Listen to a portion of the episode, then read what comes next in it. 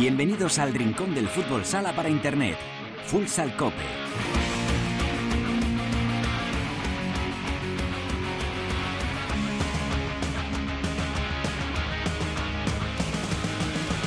Hola, ¿qué tal? Bienvenidos a Futsal Cope, la casa del fútbol sala en cope.es.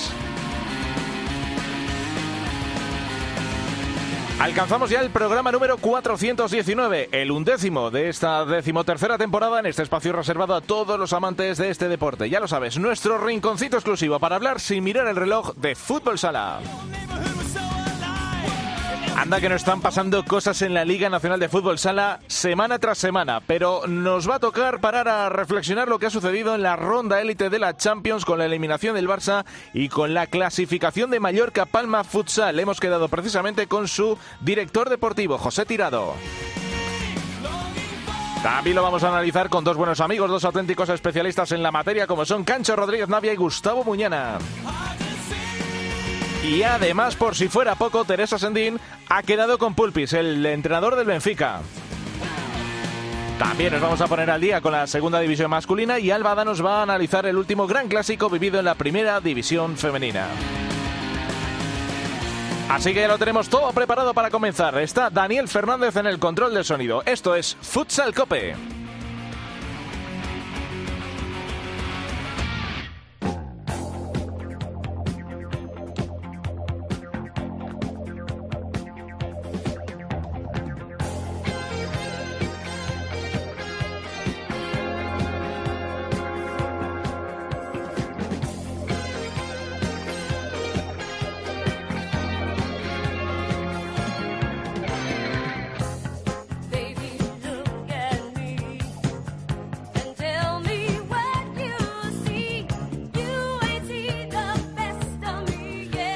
Bueno, hace poquito se nos ha ido una todoterreno, una artista brillante como es Irene Cara. Eh, van a sonar en este Futsal Cope temas eternos de esta artistaza norteamericana cuyo primer gran bombazo fue este Fame, la famosa serie Fama que hizo las delicias de mucha gente en las tardes de este país de hace 40 años aproximadamente, cuatro décadas, casi nada. Así que arrancamos con este Fame.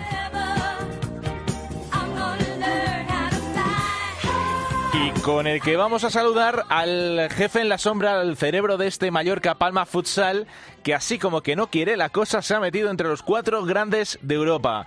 Director deportivo del conjunto balear, José Tirado, ¿qué tal? Buenas tardes. ¿Qué tal? Buenas tardes. Bueno, enhorabuena, ¿eh? lo primero. Muchísimas gracias. Bueno, tremendo cómo tiene que estar la isla de, de, emocionada y de entregada, ¿no? Porque eh, aparte del, del, Mallorca, eso suele ocurrir. El fútbol sala en las, en las ciudades grandes donde a lo mejor es verdad que tener al Mallorca en primera división de fútbol es un argumento mayúsculo, pero eh, al final, cuando tienes otro deporte donde se brilla de la forma que lo está haciendo este equipo y ya desde hace algunos años, eh, mola cómo ver el entorno eh, local y la gente, la afición de casa sobre todo y las instituciones, que también es importante, se vuelgan con el, con el proyecto, ¿no? Y decir, bueno, pues aquí estamos haciendo las cosas bien, tiene que ser una satisfacción de la leche, José. Bueno, yo muy ilusionado, ¿no? Eh, en estos últimos años, el mayor campeón eh, una ciudad donde donde por generación espontánea aparecen continuamente deportistas, ¿no? Y donde tenemos un club como el Real Club Deportivo Mallorca eh, en una de las mejores ciudades del mundo, evidentemente competir por esto es complicado, pero creo que en los últimos años eh, hemos creado cultura ¿no? de fútbol sala en una isla donde prácticamente solo había cultura de fútbol y, y donde nos sentimos orgullosos eh, y no lo, no lo digo solo por esta temporada, creo que el Mallorca Palma Futsal lleva muchísimos años intentando que el fútbol sala, que el Mallorca Palma Futsal sea un referente en el deporte balear y, y creo que eso es lo más importante. Al La... final, perdón, perdón. Sí, eh, bueno, te iba a preguntar la gran pregunta que se hace todo el mundo, si ahora Mallorca va a conseguir ser sede de la Final Four. Bueno, eh, depende de nosotros en cierta manera, ¿no? Yo creo que desde el club y desde las instituciones y, y toda la fuerza que puede hacer la afición, pues pedimos a gritos, ¿no? Yo creo que puede ser un destino maravilloso para la, la familia del fútbol sala europeo poder hacer en mayo en Mallorca eh, una fiesta del fútbol sala, ¿no? Creo que somos, mmm, creo que es difícil en Somos que para nosotros es verdad que nuestro santuario para la Liga Española es un pabellón excepcional, pero para organizar una Final Four igual es demasiado pequeño, ¿no? Eh, hemos propuesto eh, el velódromo Illes Baleares, el famoso Palmarena, donde ver la posibilidad de poder hacer una gran fiesta con la UEFA, pero bueno, nosotros hemos, yo digo, a hemos sacado los tanques las máximas opciones, ya no depende de nosotros y ojalá, porque creo que sería bueno para el fútbol sala español, para los aficionados al fútbol sala españoles y, evidentemente mallorquines y vamos a intentar eh, mientras tengamos opciones. Eh, ¿Cuándo se puede llegar a saber eh, la resolución? Eh, y sobre todo, si, yo imagino que si se presenta es por, porque hay ganas y se puede hacer, eh, pero no sé luego la competencia, si, si de verdad a lo mejor este año dices, bueno, no sé dónde puede ir este año, no sabemos por dónde van a ir los tiros de la, de la UEFA en muchas ocasiones, pero ¿esto cuándo más o menos podemos saberlo? Bueno, según nos han comentado a nosotros, que durante el mes de diciembre, para finales de diciembre, antes de que finalice diciembre, hmm. se sabrá ya la, la sede, ¿no? Eh, ahora nos están pidiendo continuamente documentación eh, para para ver las posibilidades reales de, del velódromo Illes Balears para poder hacerlo allí y bueno la UEFA su primera intención es intentar que sea en, en la sede de un club que participante. Evidentemente, si no se consigue una instalación que, que tenga la capacidad que la UEFA necesita para albergar un Final Four, pues ya buscarán otros destinos, que estoy seguro que habrá muchas ciudades europeas que quieren albergar una Final Four, pero evidentemente nosotros, las posibilidades de, de los mallorquines, del gobierno balear, eh, de tener una, una infraestructura que es increíble, evidentemente que hay un velódromo y eso pues, seguramente nos puede restar, ¿no?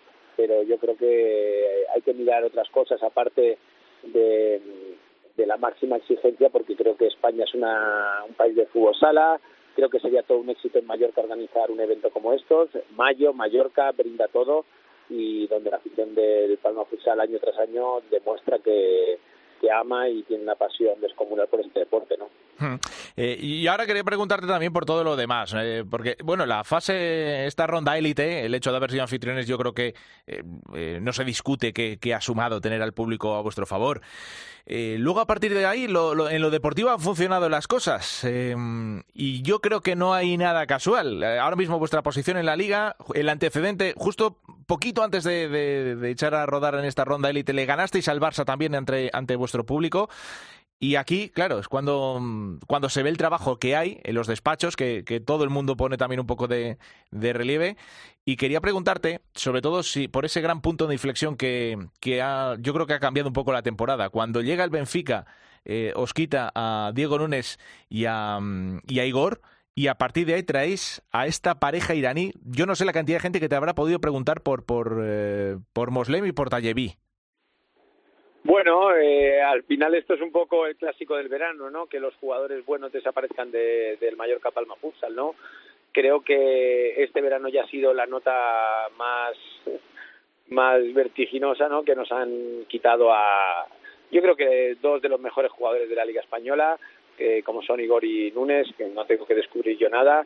Evidentemente para nosotros con nuestra clasificación a, a, la UEFA eh, Champions League tener que desprendernos porque Benfica ejecuta la cláusula de rescisión de los dos jugadores, pues evidentemente es un palo increíble en el año que tenía que ser el año más importante y que así está siendo.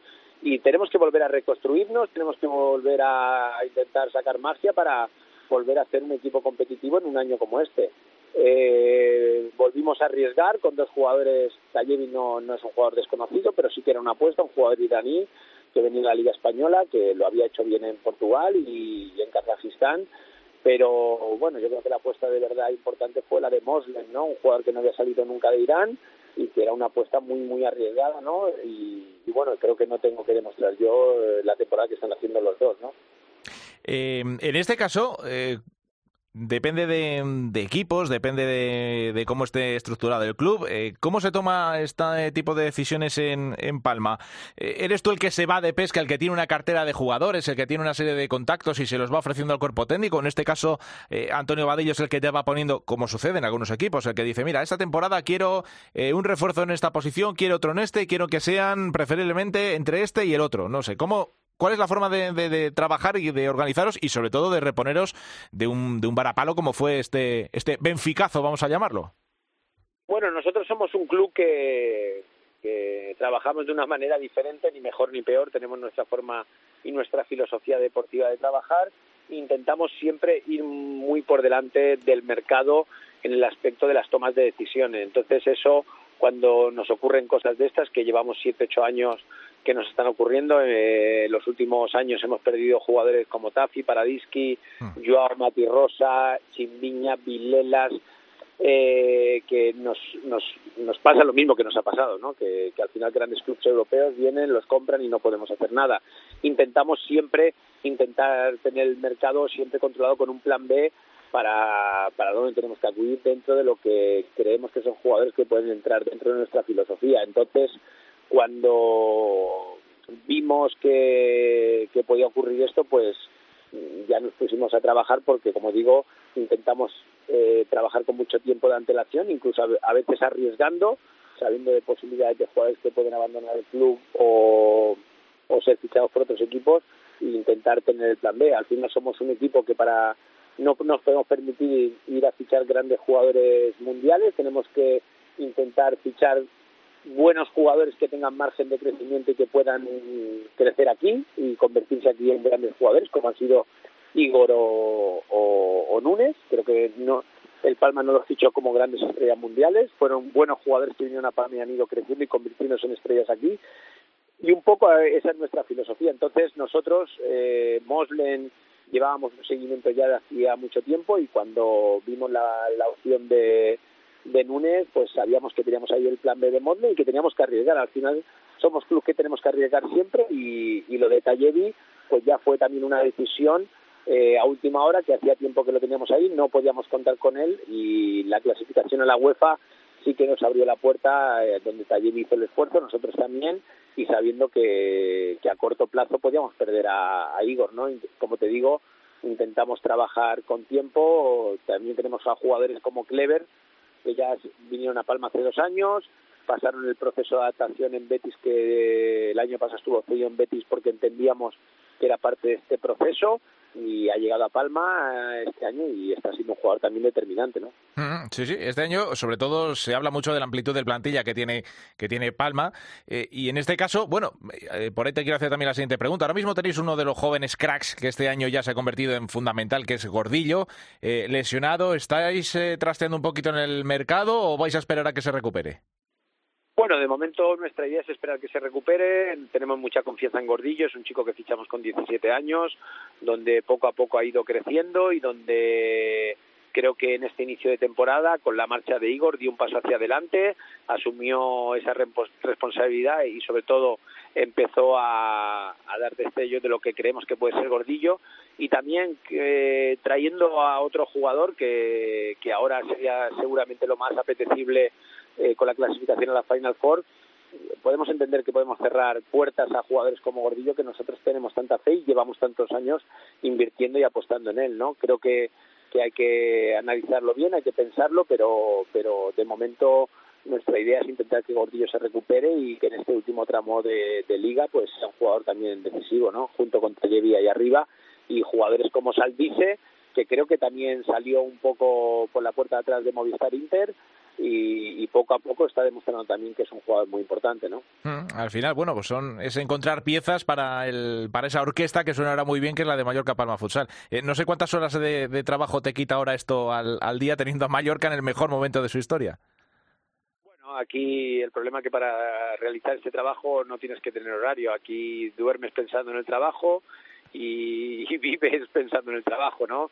Al final, si quieres que las cosas salgan bien, tienes que juntar un grupo como es el que es el que hay en el Palma. Aquí somos un grupo empezando por Vadillo y acabando por mí, con mucha gente por en medio que tiene una pasión y un sentimiento de pertenencia al club, que nuestro ADN pues nos indica y siempre nos exige crecer y mejorar y por eso pues eh, hoy el, el Mallorca Palma Futsal, el, el premio al trabajo y a la constancia y a la pasión, ¿no? Sobre todo es que hoy puedas disputar una Final Four de la Champions. ¿no?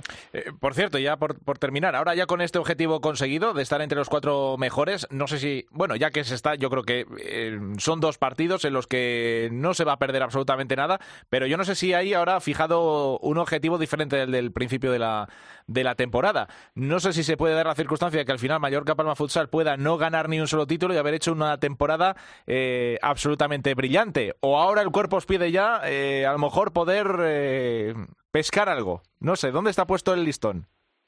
No, nosotros somos conscientes que ganar cualquier título es muy difícil, ¿no? Eh, competimos en la Liga Española donde este año, por ejemplo, yo creo que hay seis o siete equipos que pueden ganar cualquier cosa.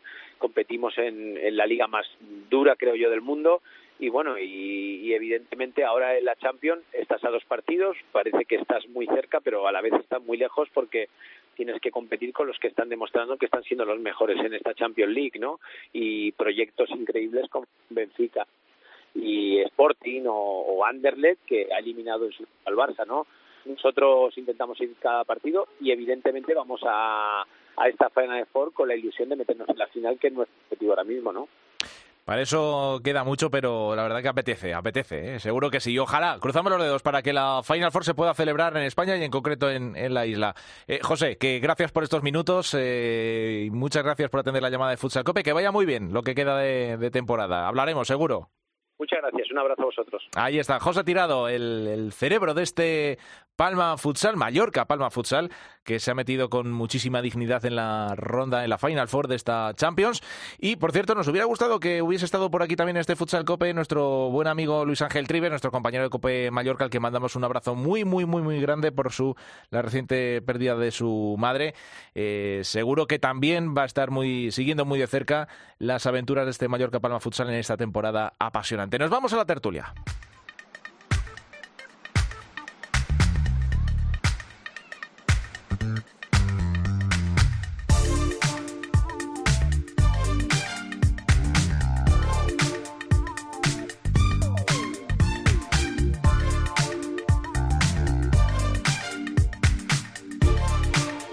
La tertulia de Futsal Cope.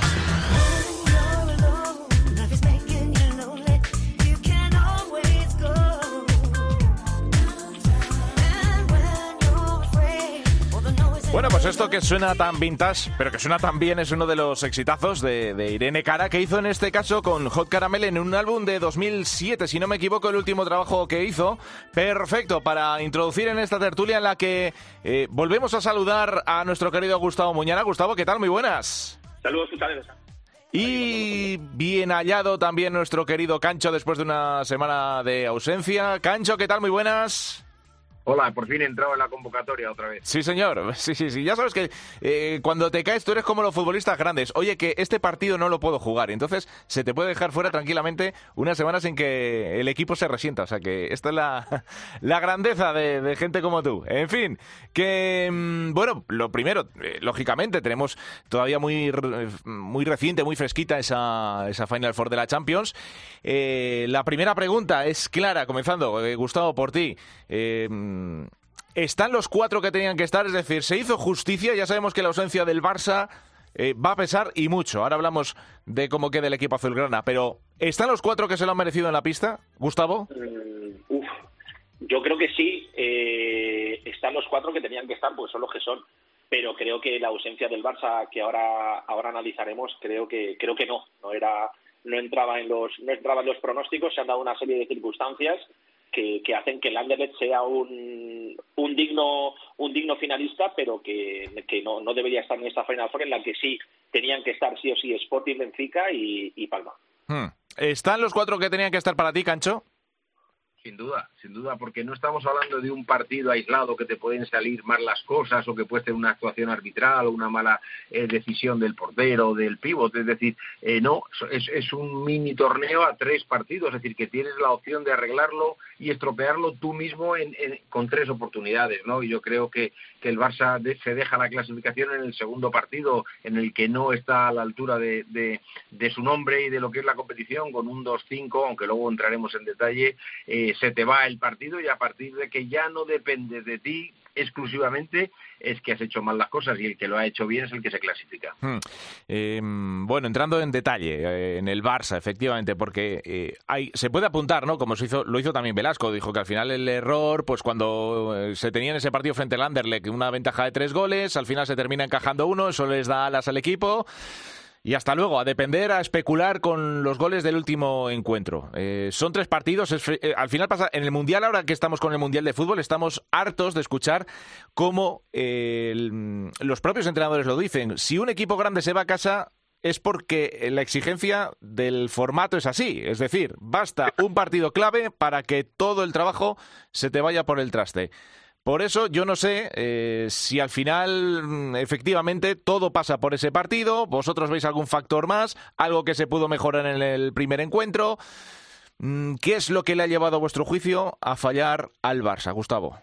Yo me iría más, fíjate, aunque hay que poner el foco lógicamente en ese 2-5 frente a Anderlecht que acaba empatando el equipo belga en, en, apenas seis minutos con el portero jugador, yo me voy más al primer partido, ¿eh? frente al frente al United Galati en el que bueno pues eh, hay hay mucha complacencia hay mucha hay mucha relajación incluso y yo creo que yo creo que hay mucho más enfado por lo que sucede en ese partido visto en perspectiva que, que luego lo que sucede contra el Anderlecht es la es la antesala a lo que finalmente acabó sucediendo frente al Pula croata que que sí es cierto que hablas con todo el mundo y yo vi el partido y, y el, el, Barça pudo haber goleado, pero al final, como, como ha dicho Cancho, cuando no depende de ti, pueden pasar estas cosas, que un portero bosnio haga el partido de su vida, que tú mandes seis balones, seis balones al palo y que, y que lo que otros días eh, metes eh, no, no lo metas. Entonces, con lo cual, pues al final, eh, por encima de todo este análisis de la ronda élite, lo único que subyace, y es lo que yo he dicho al principio, es que el mayor presupuesto de, de, de fútbol sala, de, no de, España ni de Europa, sino del mundo, está fuera de la, de la Final Four en la que supuestamente tenía que defender su título. Y eso, por encima de todo, no deja de ser un. Podemos decir eh, todo la, todos los sinónimos, Cancho, Javier, decepción, varapalo, eh, drama, doloroso, pero esto es un fracaso en toda regla. Sí, sí, sin duda. Y yo para seguir mi línea editorial de los últimos años no voy a estar de acuerdo con Gustavo en ese análisis de, deportivo porque yo creo que la clave es el del Anderlecht, el partido del Anderlecht. Es verdad que esa relajación de la que habla del primer partido eh, eh, se mantiene en estos últimos minutos o por lo menos no consigue conectar con esa ventaja de 2-5 y se le va, pero al final la lectura deportiva, Gus, es que eh, no ha ganado al Anderlecht en el, en el, enfrentamiento directo y en el resto de los partidos el Anderlecht ha hecho un gol más, con lo cual la clasificación del Anderlecht es meritoria. Yo creo que probablemente esa relajación de la que tú hablas del el pabellón, si te fijas en un pabellón un poco eh, desmotivador, veías a, además a, a, un grupo relativamente fácil, ¿no? Todos dijimos que había tenido suerte el Barça en ese inicio, el Anderlecht, es verdad que tiene a Fitz, a Grelo, tiene a, a Masti Restia, pero, pero el fútbol sala belga eh, lleva muchísimos años, décadas diría yo, desaparecido tanto de selecciones como de clubes, ¿no? Entonces yo creo que a lo mejor no lo ha llevado excesivamente bien preparado, la anterior ronda también la pasó con la con el gorro, entonces yo creo que probablemente ese, ese problema de concentración es lo que ha tenido el equipo de Velasco en en esta ronda. La semana pasada en la previa eh, apuntábamos, eh, yo lo de, a modo de pincelada, de decir, no sé si esto va a influir o no, me acuerdo que además lo debatía contigo, Gustavo, eh, el Barça venía de perder frente a Palma, que es un rival directo en la liga, y, después venía de dejarse un empate frente a, Jaén digo, bueno, no sé si a lo mejor esto coincide con esos mmm, baches de estado, de forma que atraviesan todos los equipos y yo no sé si esto tiene que ver, porque me acuerdo que Gustavo me decías, y, coincido, ¿eh? Eh, con que a esto Velasco no se le escapa, es decir, de alguna manera va eh, administrando la plantilla para que las fuerzas lleguen precisamente a esta UEFA Futsal eh, para esta ronda élite, pero eh, yo no sé si efectivamente esto, este, este tropiezo tiene que ver con esos dos partidos seguidos o es algo totalmente diferente y se puede pasar, o esto efectivamente es una mala racha que ahora va a prolongarse o veremos a ver cómo va a reaccionar o cómo sale de esta el, el Barça. Antes de, antes de responderte, eh, Javi, un, un dato para Cancho. Eh, el Barça se despide de la Champions sumando 16 puntos de los 18 posibles, 9 en la ronda principal y 7 en la élite. Y el Anderlecht se clasifica con tan solo 12, ¿eh? cinco en la ronda principal y siete en, y siete en la ronda élite. Entonces, con lo cual, eh, eh, no, me, no me cuadra la, argumentación que ha hecho el, que ha hecho el profe. Con respecto a tu pregunta, eh, Javier, yo creo que sí, fíjate, lo que en algunas retransmisiones hemos dicho que nos parecía inteligente ir dosificando puntualmente a Sergio Lozano, a Ferrao, a Pinto, a Diego y tal, de repente el equipo ha llegado cogido con pinzas. Jesús Velasco sabía que, que, que no estaban mostrándose finos de cara a portería, que estaban también eh, demasiadas oportunidades y él en, ese análisis profundo del equipo esperaba que, se enchufasen. Pero creo que al final esa política de, dosificarse, de, reservarse, llega incluso a extenderse al partido, repito, frente al United Galati rumano, que no deja de ser eh, realmente en el primer tiempo, pues creo que es 4-0, luego acaba 6-2, y, en el segundo tiempo, con tan solo, la realidad es que con tan solo un gol frente al Galati rumano, o un par de ellos, a pesar de verse contra las cuerdas y de depender de sí mismos, se hubiesen acabado clasificando. Entonces, con lo cual, yo creo que sí, yo creo que también eh, no, seamos realistas ¿eh? ¿eh? y justos con ellos. Creo que el calendario les ha jugado una mala, les ha jugado una mala factura, eh, mucha sobrecarga de partidos, muchos jugadores internacionales y creo que al final no han llegado en el mejor momento a una situación crítica como la que tenían que, afrontar y que les va a pasar factura durante lo que queda de temporada. Hmm. Claro, la pregunta es ahora, ¿y ahora qué va a pasar? Porque eh, ahora el Barça, claro, es que aunque lo gane todo, eh, el sabor de boca se te va a quedar ahí un poco de aquella manera. Eh, cuando llegue el mes de mayo y estén los otros cuatro equipos jugando algo que tú deberías estar defendiendo, pues se te va a quedar mal cuerpo. Entonces yo no sé si esta temporada ya se ha ido por el traste, puede ir a peor, dentro de que tiene la mejor plantilla, tú lo has dicho Gustavo también, el mejor presupuesto, no sé, es que desde ahí arriba cuando te caes la caída es muy gorda y ahora pues vamos a ver, ¿no? El cuerpo con el que el equipo se levanta. Eh, decir, vale, imagínate que el Barça termina con una Copa del Rey, una Copa de España y una Liga. Y la Supercopa si te pones. Pero, claro, es que te va a faltar algo. Sí, bueno, primero, para cerrar el tema del debate, me parece muy ventajoso que diga que asuma los puntos de la ronda previa, y suma los de su liga individual y a lo mejor suma más. Es decir, la ronda élite es la ronda élite con los cuatro participantes y eso es lo que suma. No me digas que en la fase clasificatoria ha, tropezado porque en la fase clasificatoria se ha clasificado que era lo que tenía que hacer. Ah. Y con respecto a lo que dice eh, Javi, totalmente de acuerdo. la temporada ya no va a ser una temporada redonda para el Barça, pase lo que pase, ¿no? Porque yo creo que también a eso hemos contribuido todos un poco, ¿no? Desde el inicio de la temporada parecía que, que, el Barça iba a ser un amplio dominador. Estábamos hablando un poco del modelo del, del, balonmano, ¿no? Parecía que el Barça hacía ya un equipo prácticamente con la liga ganada y con el objetivo puesto en Europa, que era, era el, el, auténtico premio para, para la sección, ¿no? Y ese auténtico premio y ese eh, eh, eh, punto álgido que suele tener la, la Final Four para los equipos, sobre todo los equipos de fútbol, además, con esa trascendencia, se le ha ido al traste, ¿no? No cabe duda que eso se olvida la mayoría de los jugadores son internacionales, en cuanto empiecen a competir los diferentes torneos que quedan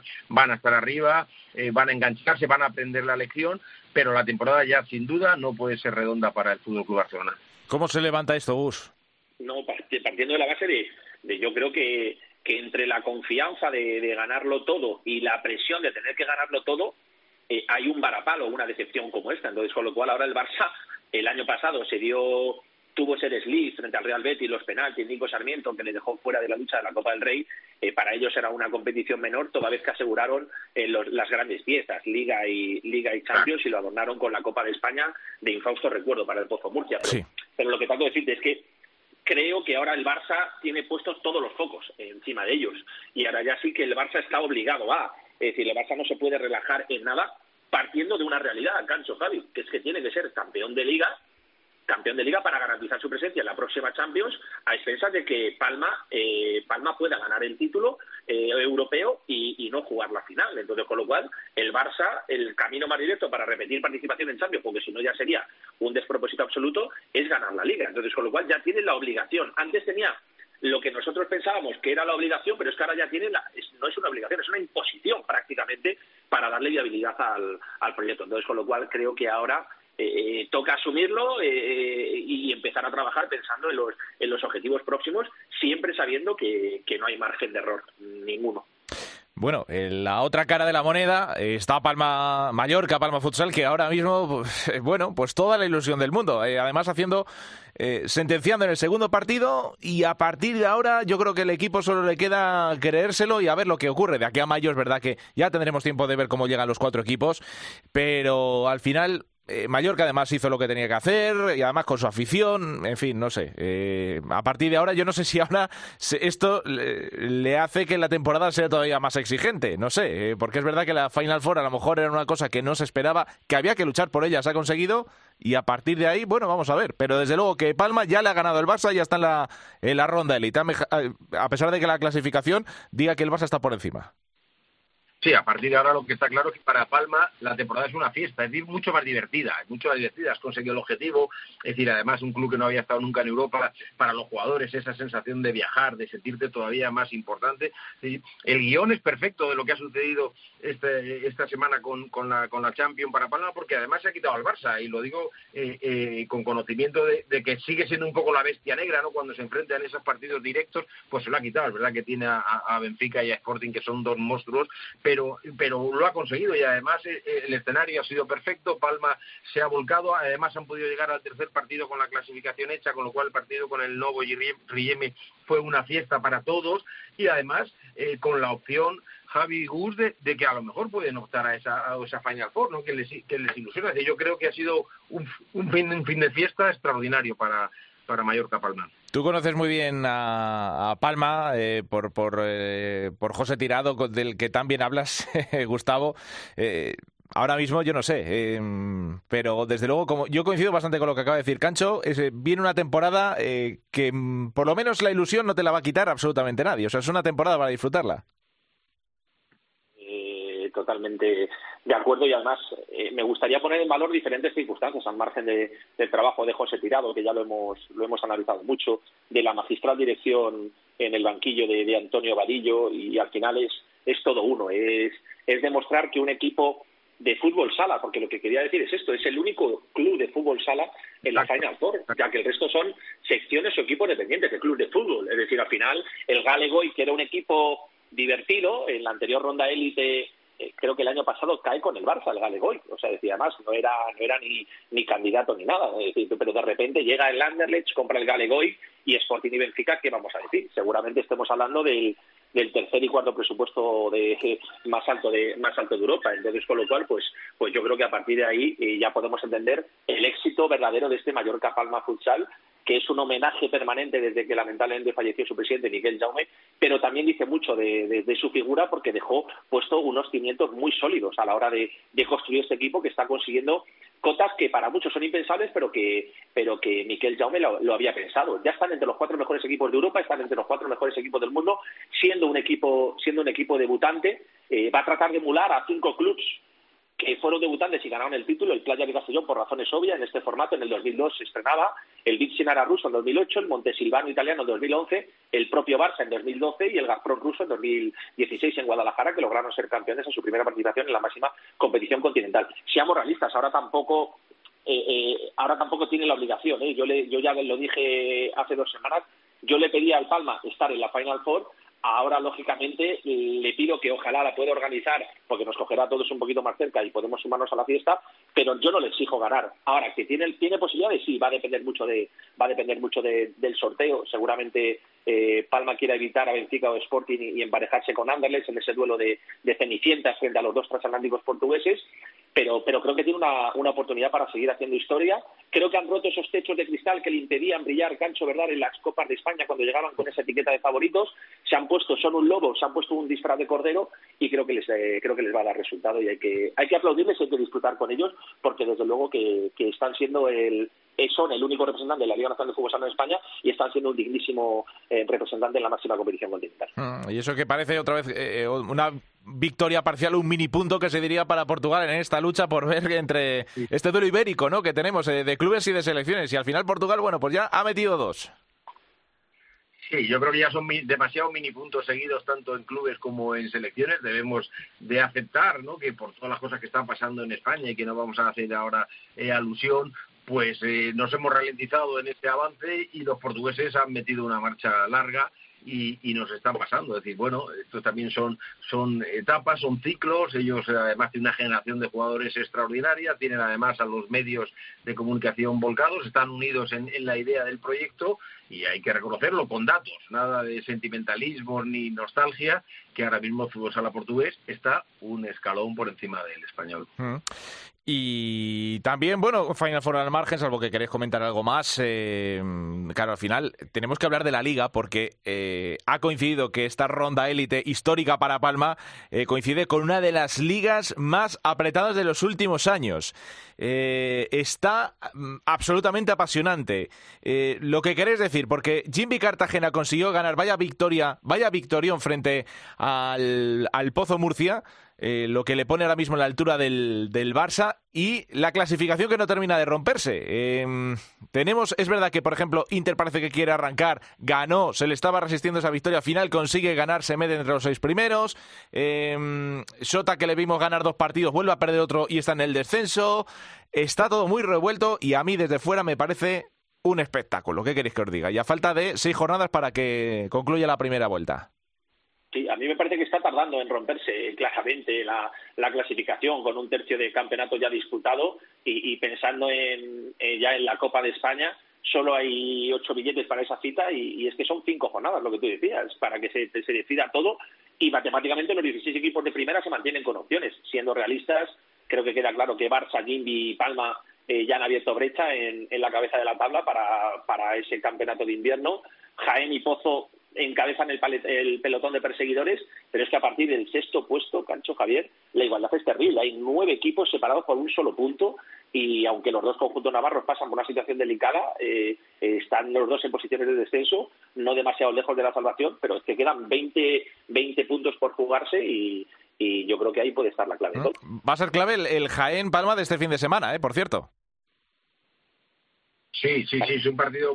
Hay, hay varios partidos interesantes, ¿no? Pero, pero ese Jaén Palma también es un buen termómetro, ¿no? Porque Jaén igual, hace tres jornadas que, que, le veíamos ahí fuera de las plazas y ahora mismo ya está colocado ahí en, esa cuarta posición, ¿no? Pero mira, por una vez voy a estar de acuerdo con, con, con Craquiño, y, es verdad que, que no se rompe, no se rompe y además, mira, yo me voy a mojar, eh, no se va a romper, no se va a romper, vamos a llegar a esa, esa eh, decimoquinta jornada con, con solo tres o cuatro clasificados, es decir, cinco como mucho, pero te aseguro que tres puestos van a estar dependiendo de ese último partido, porque ahora mismo con ese con esa igualdad que hay, es decir, que con un solo partido pasa de estar casi en descenso a estar colocado cómodamente en la en la Copa, ¿no? Por lo tanto, es precioso, entiendo que es precioso, los habrá entrenadores y presidentes que no que no opinen igual, ¿no? Sobre todo los que han hecho grandes inversiones y que querrían estar más tranquilos en el palco, pero cara a todos es una competición muy atractiva. Dentro de que la liga es la competición de la regularidad, ahora tenemos en puestos de playoff a Noya, que de los últimos cinco partidos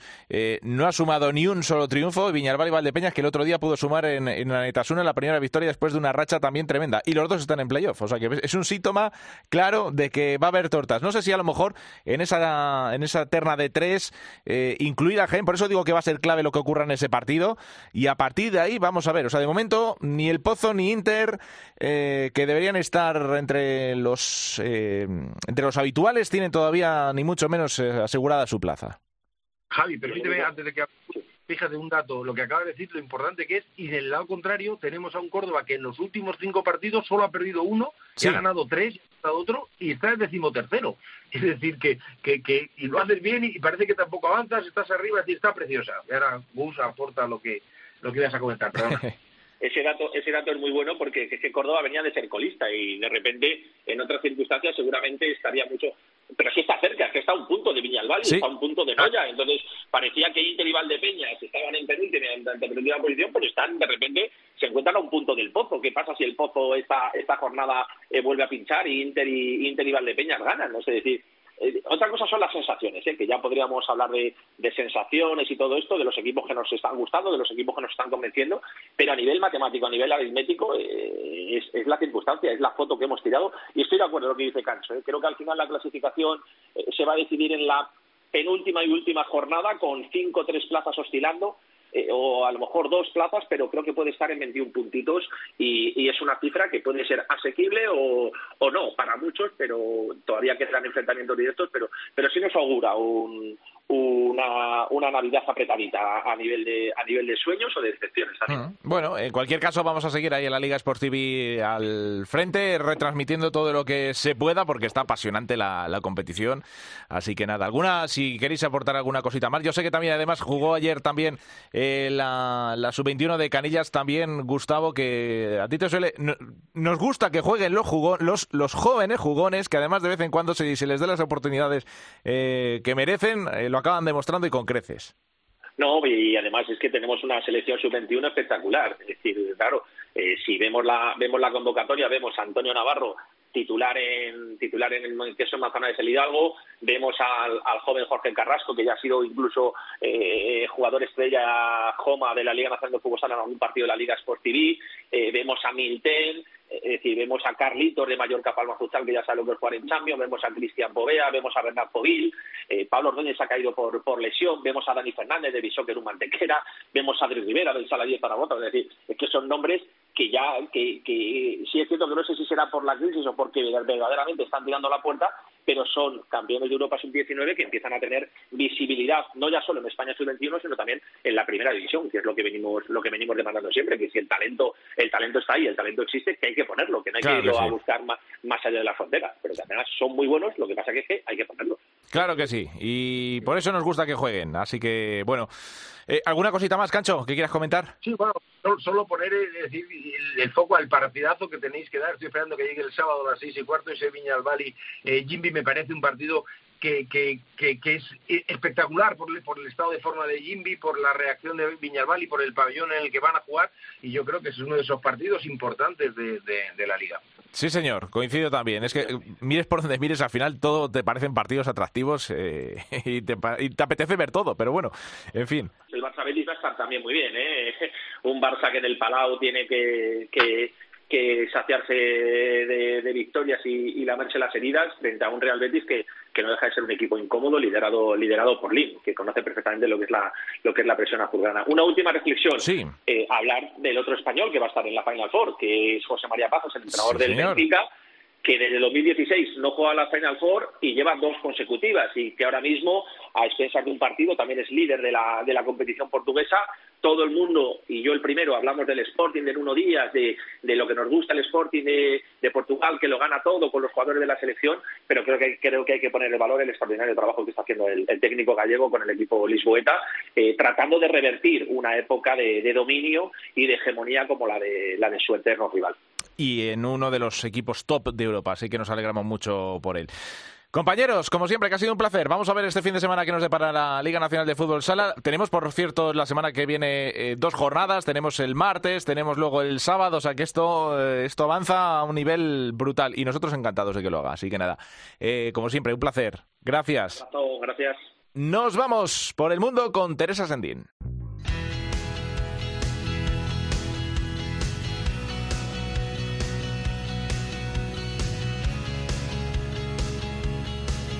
En Futsal Cope, futsaleros por el mundo.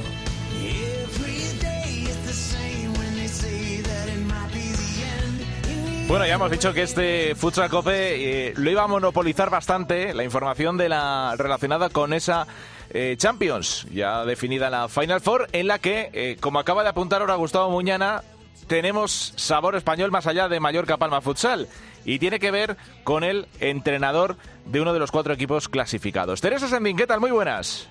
Muy buenas, ¿qué tal? Pues sí, eh, tenemos a uno de esos protagonistas que va a estar en esa Final Four de la Champions, que como dices, además de, Palma, vamos a tener mucha sangre española en, esa, en esa representación. Y a los mandos del, de uno de los equipos portugueses está ya uno de nuestros veteranos en, en nuestros futsaleros por el mundo, que no es otro que José María Pazos Pulpis, entrenador del Benfica. Pulpis, ¿qué tal? Hola, buenas tardes. Bueno, lo primero de todo, enhorabuena por esa clasificación para la Final Four. Muchísimas gracias. ¿Qué valoración puedes hacer de esa ronda élite y de esa clasificación para, para ese título, para luchar por ese título europeo? Bueno, pues la verdad que, muy contentos, ¿no? Eh, era un objetivo muy importante para nosotros. Eh, eh, al final, para un equipo como Benfica, estar en la Final Four creo que debe ser siempre una obligación, pero aunque pueda parecer algo habitual, pues la verdad que desde 2015-2016 eh, Benfica no había entrado, ¿no? Y ahora la verdad que llevamos dos años consecutivos y quieras o no, pues es muy importante para el club. Al final está haciendo una inversión y una apuesta muy importante por el futsal y el estar cada año ahí, eh, ya digo, creo que debe ser una obligación porque al final eh, el estar habitualmente en ese tipo de citas pues te permite pues tener la posibilidad lógicamente de ser campeón y ya digo, creo que eh, fue muy importante tanto para mí como para los jugadores y, la, y el propio club el conseguirlo y, sobre todo pues, porque no era fácil, ¿no? Muchas veces puede parecer que es fácil, desde fuera siempre parece que se da por sentado que ciertos equipos tienen que estar ahí, pero bueno, nos había tocado un grupo, no voy a decir un grupo de los el más complicado, pero sí un grupo que no era fácil, que tenía el hándicap que tenías que hacer un viaje larguísimo a Kazajistán eh, contra eh, un gran club como es Kairat, ¿no? que no hay que olvidar que ha sido dos veces campeón de Europa. Después el, viaje en sí son 7.000, 8.000 kilómetros de distancia, 6 horas de diferencia horaria, eso es un problema importante que la gente no se da cuenta. Hay 6 horas de diferencia horaria con Portugal, al final llegas a jugar dos días antes del primer partido y, y recuperarte de jet lag no es fácil.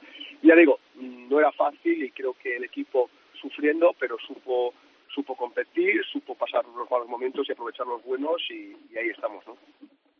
¿Qué se ha comentado por, por Portugal? Porque además se comentabas eso, que era uno de los objetivos de la temporada y que es la segunda vez consecutiva desde que estás tú en ese banquillo que os clasificáis para esa final. ¿Por qué se comenta por Portugal? ¿Qué, qué run run hay por, por el país?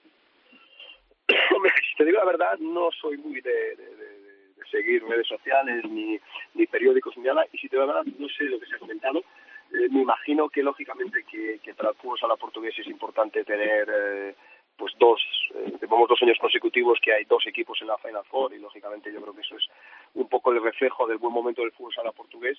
Es cierto que estamos en un momento que Sporting está acaparando todo aquí en Portugal y, fuera de Portugal y eso también le quita un poco de digamos, de, de, mérito a lo que están haciendo los demás y imagino que un poco la prensa va, un poco por ahí, ¿no? Pero, pero te digo, no, no sigo mucho la, la prensa ni escrita ni sigo pues demasiado la, las redes sociales, entonces no te puedo decir, ¿no? Pero sí es cierto que lógicamente me imagino que, que, es un gran un gran triunfo para, para el fútbol sala portugués, ¿no? Porque no es fácil tener ahí dos representantes.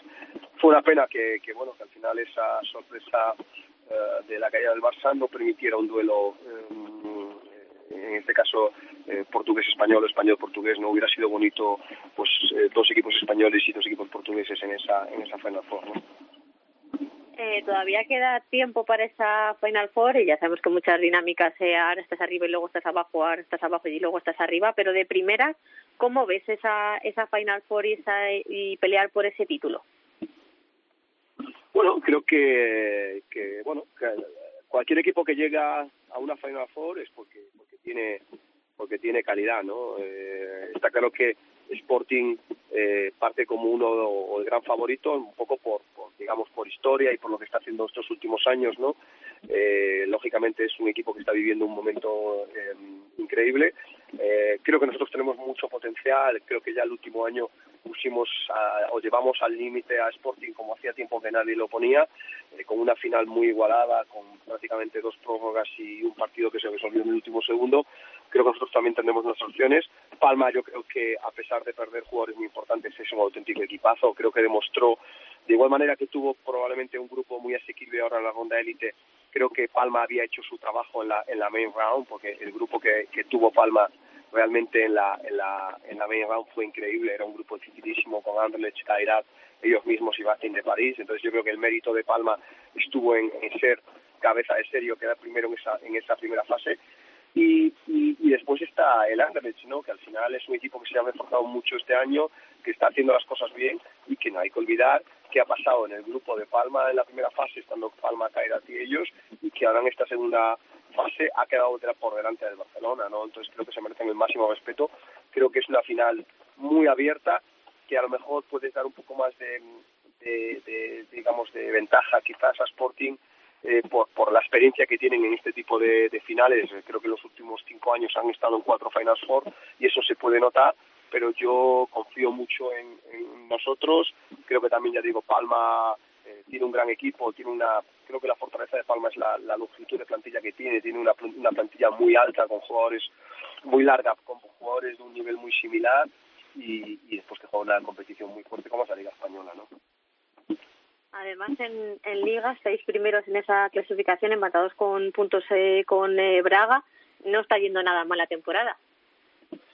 Sí, tenemos un partido de menos que jugamos hoy. Si ganamos ese partido, pues tendríamos tres puntos de ventaja. También Sporting tiene un partido menos eh, que juega hoy también, eh, que era el partido que quedó cancelado por, o digamos, o, retrasado por, por, por, la Champions.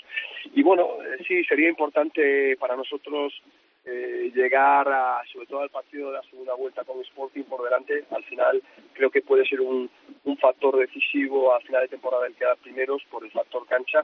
Es cierto que la liga portuguesa este año está más abierta que otros años, creo que hay tres equipos que, nos van a poner muchos problemas tanto a Sporting como a nosotros. Creo que Eléctrico es, es un gran equipo, creo que eh, eh, Braga también se ha reforzado muy bien y Leos Porto Salvo Creo que son tres equipos que este año están haciendo que la liga sea mucho más abierta y competida que otros años y creo que también es bueno ¿no? que la liga portuguesa tenga cada vez más y mejores equipos. ¿no? Creo que va a, va a favorecer también el crecimiento de, de, todos y va a dar más valor también a lo que tanto nosotros como, como Sporting hacemos cada, uh, cada año. ¿no? Entonces, bueno, vamos a ver hoy si somos capaces de sacar esos tres puntos, que no va a ser fácil porque siempre el primer partido después de, de Champions siempre es un poco peligroso eh, por el viaje, por bueno, desconectar de competición y bueno, vamos a ver si, si somos capaces de sacarlo adelante. ¿Cómo estás eh, eh, viviendo esta temporada en, en, Portugal y en Benfica después de ya estar eh, asentado, eh, afianzado en ese, en ese puesto de entrenador y ya viendo un poquito más cómo, cómo está funcionando eh, todo? ¿Cómo es esta nueva temporada en el, en el banquillo del equipo? Bueno, no te voy a mentir, está siendo un año difícil porque, bueno, tenemos muchas incorporaciones, eh, estamos teniendo muchos problemas lesionados, prácticamente eh, no creo que no ha habido ningún juego en el que hayamos, eh, hayamos estado todos y cuando te digo todos no es que no te estoy hablando de una baja o dos, te estoy hablando de, de seis, siete bajas por partido, ¿no? Es cierto que ahí se está, bueno, viendo uno de nuestros puntos fuertes es que tenemos una plantilla muy larga y eso es lo que nos está salvando, nos está ayudando pero es que, ya te digo, está habiendo partidos eh, que, te, que, hemos tenido hasta 6, 7 bajas. Eh, eh, Diego Núñez, por ejemplo, apenas ha podido jugar con continuidad. Cuando ha jugado nos ha ayudado muchísimo, pero es un jugador que ha venido, creo que va a marcar una época aquí en Benfica. Igor apenas ha podido jugar, reaparecía una semana antes de la Champions y en el segundo partido contra el equipo de Malta volvió a resentirse un poquito. Eh, no es nada importante, que, pero por ejemplo hoy no juega sábado tampoco va a jugar, Leo tampoco pudo jugar el último partido, Bruno Coelho, que es otro de los fichajes importantes de este año, eh, apenas ha jugado creo que 10 minutos este año, también por lesiones, Carliños Monteiro y Lucio Rocha, pues también, bueno, es una plaga de lesiones y eso tampoco nos está permitiendo trabajar con continuidad, nos está permitiendo también, pues a lo mejor, tener la competitividad necesaria en los entrenos eh, y, poder también apretar a ciertos jugadores, porque al final a muchos partidos vas con, con los jugadores justos, ¿no? Estamos yendo con 7, 8 jugadores, 7, 8 jugadores, cuando tenemos una plantilla de 18, ¿no? Y ya digo, es quizá, está siendo un año difícil en ese aspecto, pero lo importante es que a pesar de todos esos problemas, pues bueno, estamos en esa Final Four, que estamos primeros con un partido menos en la liga y que, bueno, te hace pensar que cuando estemos todos y podamos tener continuidad, que, que debemos mejorar, ¿no? Eh, ya digo, creo que tenemos todavía mucho margen de mejora. Y, yo quería preguntarte, Pulpis, eh, aprovechando ahora que has mencionado a, a, los dos jugadores, dos ex de Palma, eh, a los que el Benfica pagó la cláusula, Igor y Diego Núñez. Palma había montado un poco el equipo también, eh, teniendo en cuenta que estos dos jugadores podrían ser los que marcasen diferencias. De repente el Benfica eh, se los lleva y ahora se habla de la sensación de la pareja iraní. Yo no sé desde fuera cómo, cómo lo ves. Eh, al final da la sensación de que en Palma se han olvidado muy rápido de, de Igor y de Núñez dentro de lo, de lo cracks que que, eran y son, pero los iraníes eh, han, han, roto todos los esquemas eh, desde fuera y además son, son jugadores eh, que a los entrenadores gustan de forma especial, ¿no? Por, por el estilo ese diferente que tienen a lo, a lo europeo. ¿Tú cómo lo ves desde fuera? Bueno, Palma siempre ha, sido un equipo que ha tenido muy buen, muy buen ojo a la hora de, firmar jugadores, ¿no? En ese aspecto Tirado ha sido un gran trabajo, ¿no? Entonces, bueno, es cierto que nosotros en su momento, pues, eh, como tú dices, contratamos a, Diego Núñez y a Igor, en este caso Igor fue pagando la cláusula, Diego no, eh, pues bueno, a partir de ahí creo que son dos jugadores que van a marcar una época una época en, en Benfica, creo que van a dar mucho a este club y yo creo que van a conseguir eh, muchos títulos, estoy convencido. Eh, el tema de los dos iraníes, bueno, Taevi es un jugador que nosotros conocemos muy bien porque estuvo muchos años aquí. Yo lo conozco tanto de Asia, de coincidir allí jugando contra él con, cuando yo estaba en Tailandia y Uzbekistán, como que el último año también fue jugador mío aquí en Benfica. Entonces, bueno, sabíamos que era un jugador que se iba a adaptar muy bien a la liga española, sobre todo porque él viene de una liga como la portuguesa muy física, en la que se permite muchísimo contacto, se permite muchísimo, vamos a decir, palos, ¿no? Se permite jugar eh, muchísimo y yendo a una liga como la española que se permite mucho menos contacto, él iba a estar mucho más cómodo, ¿no? Eh, es un jugador con mucho gol, un chico excelente, trabajador, eh, como digo, está obsesionado con el gol y yo sabía que le iba a dar mucho a a Palma, siendo un pivot completamente diferente a Igor, ¿no? Son, son dos pivots completamente, es un pivot mucho más dinámico, puede jugar de ala, es, es completamente diferente. Y el tema de Moslem, bueno, era un jugador también que yo conocía muy bien de, de, Asia, sabía que, iba, podía marcar esa diferencia. Quizás lo, más sorprendente es la facilidad con lo que se ha adaptado, que apenas ha tenido proceso de adaptación es quizá lo que más me ha sorprendido, más que la calidad de él, que yo ya lo conocía y sabía lo que podía dar, sí me ha sorprendido lo rápido ¿no? que se ha adaptado. ¿no? E igual que estoy convencido de que eh, Abasi va, va, va también a marcar eh, una época también en, Valdepeñas. ¿no? Los jugadores iraníes, yo creo que muchos de los entrenadores eh, que llevamos mucho tiempo en Asia, llevamos diciendo ¿no? que en Asia hay muy buenos jugadores, jugadores muy interesantes, lo que hace que muchas veces convencer a tus presidentes o a tus jefes de traer jugadores asiáticos siempre es un poco más complejo, ¿no? Porque son más desconocidos, por, también por el tema del idioma, es todo mucho más complejo, pero hay grandes jugadores, ¿no? Y yo creo que este año jugadores como eh, Abasi, como Moslem, como Taevi, aunque Taevi lleva más tiempo en, en, Europa ya, eh, mismo Mohamed en Córdoba, que creo que también lo está haciendo muy bien, el jugador tailandés, y es un chico muy joven que también va a dar mucho que hablar. Creo que, que va a abrir puertas a un mercado desconocido, pero en el que hay un gran talento, ¿no? Y, y, al final va a hacer que, digamos, en cierto modo se democratice un poco más el tema de los jugadores extranjeros, ¿no? Que no solo sean jugadores sudamericanos, que haya jugadores europeos, jugadores asiáticos, porque hay mucha calidad, no, no solo se juega bien en Europa o en Sudamérica. Desde luego, coincidimos en eso. Así que nada, bueno, ha sido un placer, eh, Pulpi, charlar contigo. Se nos va a hacer muy largo ¿eh? hasta que llegue esa Final Four, pero entre tanto hay mucho fútbol sala y además en Portugal, lo sabemos, en la Liga Placar y todo lo que está eh, por medio va a ser eh, absolutamente emocionante. Gracias por atender una vez más la llamada de Futsal Cope. Pulpis, que vaya muy bien la temporada. Venga, gracias a vosotros por la llamada. Un saludo. Bueno, ahí está, uno de los grandes protagonistas con sabor español y que va a estar en esa Final Four de la Champions. Y eh, además más nombres, Teresa. Pues sí, porque además además de, de, de ese Benfica con Pulpis, eh, lo comentaba él, vamos a tener también el otro equipo portugués, el Sporting, donde milita eh, el español Esteban, así que vamos a tener mucha sangre española, como decíamos, en esa Final Four.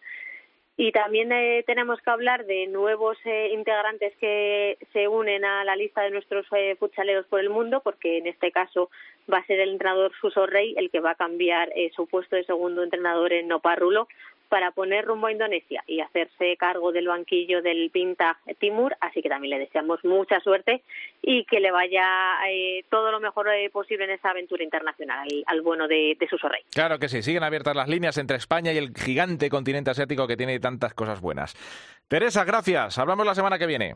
Un beso hasta la semana que viene. Vamos con el femenino.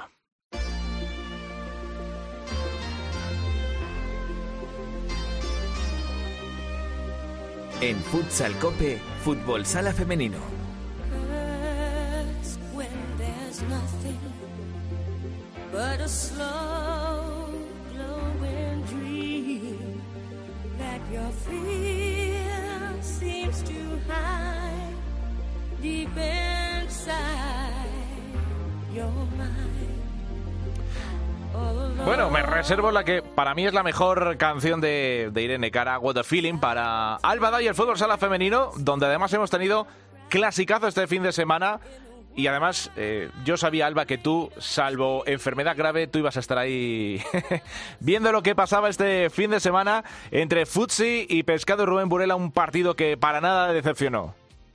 Sinceramente no me lo podía perder, eso es cierto. Eh, hice todo lo posible para estar, pude estar y pude disfrutar porque sin duda eh, lo he dicho públicamente y lo comentaba con algunas jugadoras al terminar el partido. Para mí fue eh, uno de los mejores partidos de fútbol sala que he visto recientemente. Ha habido eh, una intensidad, la calidad. Bueno, pues creo que los dos equipos eran dignos de un partidazo. Todas las personas que estábamos allí, que había una gran afluencia de gente en el pabellón de Navalcarnero, también disfrutaron muchísimo y como digo pues para mí fue uno de los mejores partidos las jugadoras eran dignas de ese partidazo y como digo la gente pudo disfrutar que es lo mejor del fútbol sala. Eso terminó 4-3, eh, es el único partido que podía romper un poco la, dinámica de los dos equipos que son los que siguen, como decimos, semana a semana marcando el paso después de 10 jornadas. Sí, la verdad llegó la primera derrota de Burela, llevaba 9 de 9, ahora llevan 9 de 10, que también está muy bien, sigue en segunda posición, empatado en este caso con Pollo Pescamar. Eh, pues Futsi 10 partidos, 10 victorias. Y bueno, al terminar el partido estuve hablando un poco con, con Peque también, con Anita Luján, que se confirmó la verdad la semana pasada que, se había roto los ligamentos y que va a tener que pasar por quirófano, todavía no tiene fecha de la operación, pero entre todos, eh, de un equipo y de otro, con Josie también hablé, eh, que nos quedamos con la sensación de que había sido un partido muy competitivo, que había estado muy igualado, que eh, el empate habría sido justo, pero mm, cualquiera de los dos equipos mm, se podría haber llevado el partido en cualquier momento, como pasó con Futsi, que creo que tuvo un minuto brillante en el partido que rompió a Burela totalmente. Y, mm, y, eso que sea un partido tan igualado, pero que al terminar las propias jugadoras de ambos equipos se queden contentas con el trabajo realizado, a pesar del resultado, pues también dice mucho de, del partido que, pudimos ver en la estación. Hmm. Eh, a mí me sigue flipando los números de los tres de arriba, eh, Futsi, Burela y, Pollo Pescamar. En el caso de, de Futsi y de Burela, estamos hablando de una media de casi seis goles por partido. Eh, y en el caso de Pollo no es tan elevada, que son cuatro, que no está mal, pero claro, lo poquito que encaja Pollo Pescamar y lo poquito que encaja Futsi, de Futsi estamos hablando de media un gol por partido y estamos diciendo que encajó tres frente a Futsi. Eh, son números de equipos absolutamente top. No sé, es tiene que ser no frustrante, pero sí decir, jolín, en la primera división lo que cuesta meterse al final entre los cuatro primeros, sabiendo que las tres primeras plazas no damos nada por sentado, por hecho, pero, pero que van a estar muy difíciles. Sí, la verdad que, bueno, Futsi y Budela ya sabemos que están en todas las apuestas. Es cierto que Futsi llevaba eh, siete goles en contra en eh, nueve partidos, eh, son datos que ni un gol por partido, son datos muy buenos, es cierto que ha subido porque Burela le ha marcado tres goles, pero es que es Burela, es que tienes delante jugadoras impresionantes. Y bueno, Pollo eh, es un equipo que mm, lleva años luchando por el fútbol sala femenino, apostando por él, al final ha conseguido crear un buen equipo y está haciendo una primera vuelta excepcional. Eh, seguir el ritmo de Burela y de Futsi no es nada fácil y eso lo saben todos los equipos. Así que que Pollo esté ahora mismo empatado con Burela, que Roldán eh, está en cuarta posición, aunque es cierto que a siete puntos de pollo, eh, bueno, pues deja de notar un poco la dinámica de esta temporada, ¿no? Fuchigurela a su ritmo, Pollo ha conseguido subirse a ese carro y veremos si Roldán, Melilla Torreblanca, incluso Alcantarilla, porque ya el Corcón está bastante eh, distanciado en la clasificación, pues si consiguen eh, alcanzar esa cuarta posición, que yo creo que va a ser la única que va a tener disputa de aquí a final de temporada. Mm, Roldán es el cuarto equipo clasificado de momento para playoff y además en, eh, ese derby, ¿no? Frente al Cantarilla, que también está dando guerra. Eh, bueno, eh, otro de los partidos bonitos también de esa décima jornada. Sí, porque bueno, la verdad es que centramos todo entre Fus y Burela porque es lógico y siempre pasa, pero ha habido otros partidazos y es cierto que el Pollo Pescamar también que le ganó a Leganés conseguía estar en esa tercera posición casi invicto, solo con una derrota y bueno, Alcantarilla cero, Roldán uno, también denota que Roldán es uno de los equipos fuertísimos de la temporada y Alcantarilla recién ascendido, que como decimos, entre comillas, porque las jugadoras y entrenadora que tiene no son para nada eh, principiantes en, en una división de alto nivel, que haya ganado Roldán solo 0-1 también deja entrever que Alcantarilla es un equipo al que hay que tener muy en cuenta las encuestas porque ya llevamos 10 jornadas y ahora mismo está en quinta posición a un punto de Roldán. Es que son datos muy muy buenos. Sí, sí, además con un patrocinador eh, bueno detrás. con eh, Al final es lo que el, también el fútbol sala ocurre, que esto también es presupuesto, pero es verdad que, eh, como bien dices, buen equipo y un equipo muy competitivo y que yo creo que no es casual tampoco que ahora mismo esté en sexta posición. En fin, y ese resultado justo, 0-1, al final el partido con menos goles es precisamente uno también correspondiente a la zona alta de la clasificación. ¿Alguna cosita este fin de semana? Nueva jornada, la 11, y además creo que todo se juega el sábado. Sí, pues bueno, como decimos, hay siempre partidazos. Hay un Ourense Pollo, que evidentemente derbi gallego, también porque Pollo, en la situación en la que está Ourense, no ha iniciado muy bien la, la temporada, o quizá no tan bien como se esperaba. También hay un duelo entre Torreblanca y Alcantarilla, cuarto frente a quinto. Bueno, la verdad es que cualquier partido es un partidazo, pero yo me quedaría con esos. Y por la zona baja, pues el de Gané Rayo Majadahonda es el que más focos tiene para ver qué equipos van a conseguir ir salvándose, ir sonando puntos que igual a final de temporada le dan la vida. Bueno, pues eh, así está el fútbol sala femenino. ¿Algún apunte más, Alba? Simplemente ya sabemos dónde se va a celebrar el europeo femenino en marzo. Hungría es la sede que han elegido para, para disputar esa tercera Eurocopa. España ha ganado las dos anteriores, las dos anteriores se celebraron en Portugal. Veremos a ver qué pasa en marzo, pero bueno, todos los focos puestos, por supuesto, en España, que la jugarán eh, los mismos cuatro equipos que, que la segunda Eurocopa, Portugal, España, eh, Ucrania y Hungría. Veremos a ver qué pasa, pero como digo, todos los focos en una segurísima final Portugal-España. Ojalá, ojalá, ojalá, porque además se nos dan bien. Todo hay que decirlo, ahora que no nos escuchan en Portugal. Gracias, Alba. Gracias, hasta luego. La segunda división en Futsal Cope.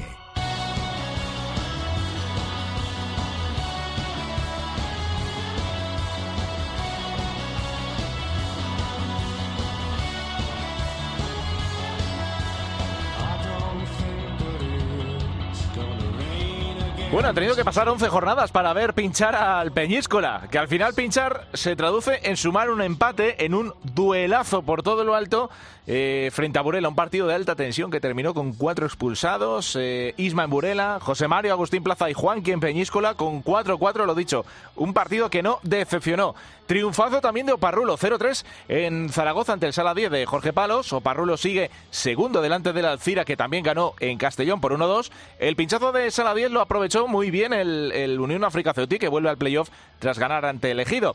Eh, tuvimos también un empate a tres este pasado fin de semana entre Barça Athletic y Full Energía Zaragoza. Otro empate, pero en este caso zona baja entre el Betis B y el Valle. Es también noticia el gran primer triunfo de Gran Canaria, 1-5 frente al Sala 5 Martorell. Sale por fin, rompe ese bache de los cero puntos y el Lega toma oxígeno eh, con un 8-3, también contundente ante un rival directo como es el Atlético Benavente, que de momento se queda en puestos de descenso. La próxima jornada, a la 12, queda casi toda para el sábado con el Gran Canaria Betis B, Peñíscola Barça Athletic, Oparrulos a la 5 Martorell, Elegido Leganés, Full Energía Bisontes, Benavente Burela y Alcira Sala 10 el domingo. Cerramos con El Valle Unión África Ceutí. Terminamos.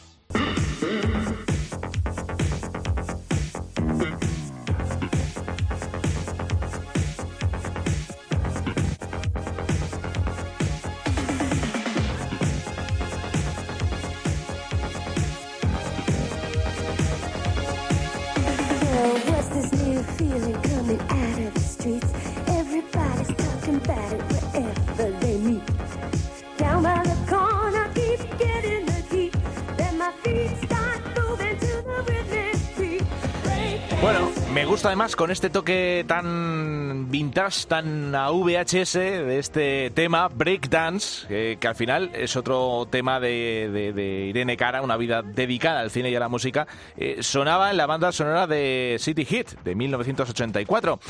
Eh, fin, un lujazo que hayamos eh, que le haya puesto su voz en banda, la banda sonora de este Futsal Cope 419, que terminamos. Os invitamos a escuchar la próxima semana en la que vamos a tener mucho fútbol sala, sobre todo de la liga, con dos jornadas que, que habrá que comentar, la de este fin de semana y la del martes que viene. Como siempre, feliz semana, nos escuchamos, hasta la próxima.